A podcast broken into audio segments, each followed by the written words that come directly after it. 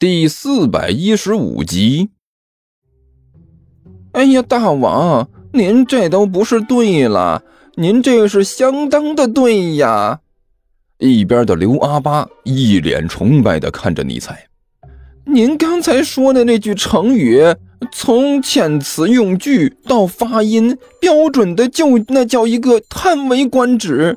大王就是大王，简直就是天才。刚才那句话，别说您了，你就是找个地球人亲自过来说这句话，也没您这个发音标准呢。呃呃，嗯，呃，低低调低调，呃，本王这都不算什么啊，知道不？尼才眉开眼笑的点了点头，然后伸手随意的摆了摆。哎，本本王这不过就是学习能力强点儿。语言能力强点啊，这本身智商高点啊，除了这个也没有什么太了不起的地方吧？哎呀，大王，您这不光是天才，还谦虚呢。刘阿八翘起一根大拇指来，马屁拍的就和不要钱一样。您这种行为就叫做楷模呀！除了您，放眼世间，这芸芸众生中，还有几个有您这样博大的胸怀、谦虚的精神？您就是这个。啊！停停停停停停！够了够了啊！一边的万晨实在是受不了了。你们两个停吧，停下来啊！我去，我过去还不行吗？我亲自去把那个胖子接回来。我宁可到外面乱跑。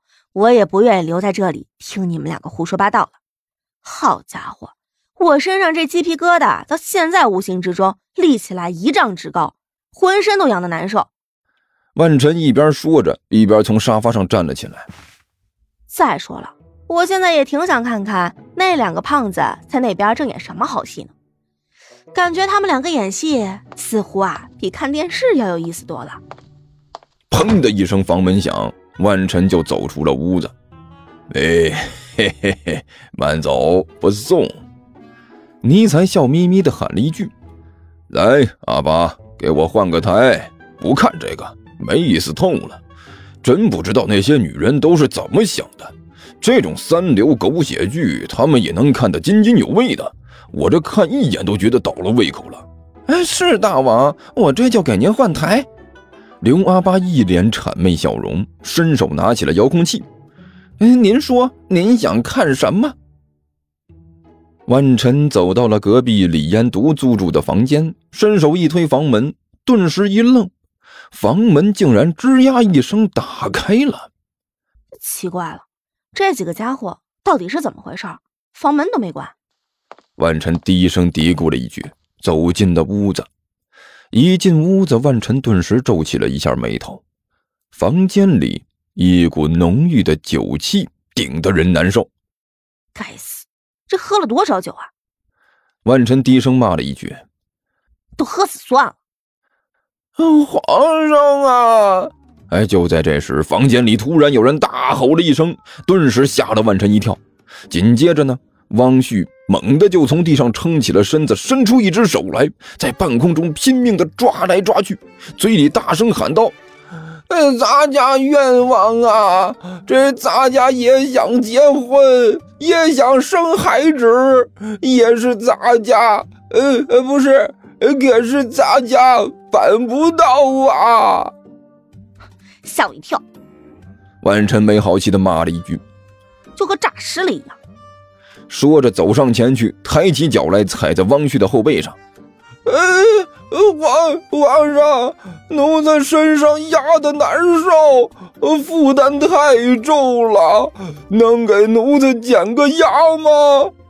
汪旭嘀咕道。喝了多少啊？这是？万晨郁闷的嘀咕了一句，用脚把这汪旭整个人翻了个个。王旭，王旭。是谁？谁在喊我？汪旭迷迷糊糊的嘀咕道：“这什么情况？”一看他这个德行，万晨决定也不用和他客气了，伸手一把把他扯了起来，举起巴掌对着他就啪啪两下。啊！哎呀！汪旭大声叫了几声。王旭。万晨脑门上青筋直跳啊，磨着牙说道：“我很严重的警告你啊，你要是再敢喊的这么销魂，我就直接踢死你，信不信？”呃呃，汪旭迷迷糊糊打了个酒嗝，也不知道是听到了还是没听到。真是够呛。万晨嘀咕了一句，使劲晃了晃汪旭：“我问你啊，甘球和李延独呢？他们两个去哪儿了？”啊！汪旭迷迷糊糊的抬头看了万晨一眼。你说谁？万晨一皱眉头，接着眼珠转了转，突然妩媚的一笑：“小旭子啊！”哎，王旭点了点头。我问你，皇上他老人家去哪儿了呀？万晨笑眯眯的问道：“你，你是谁？”王旭问了一句：“我。”万晨一笑：“连我的声音你都听不出来了？我是万太后啊！”啊！汪旭摇摇晃晃的举起手来：“呃呃，奴才汪旭给给太后太后请安了。”行了，小旭子，免礼平身吧。”万晨说道。本宫要找皇上，你知不知道皇上去什么地方了？啊，皇皇上啊，呃呃呃呃不，王旭打了个酒嗝。对，皇上。万晨点了点头。他去哪儿了？太太后啊，呃，这事儿就是小孩没娘，说来话长了。刚刚才。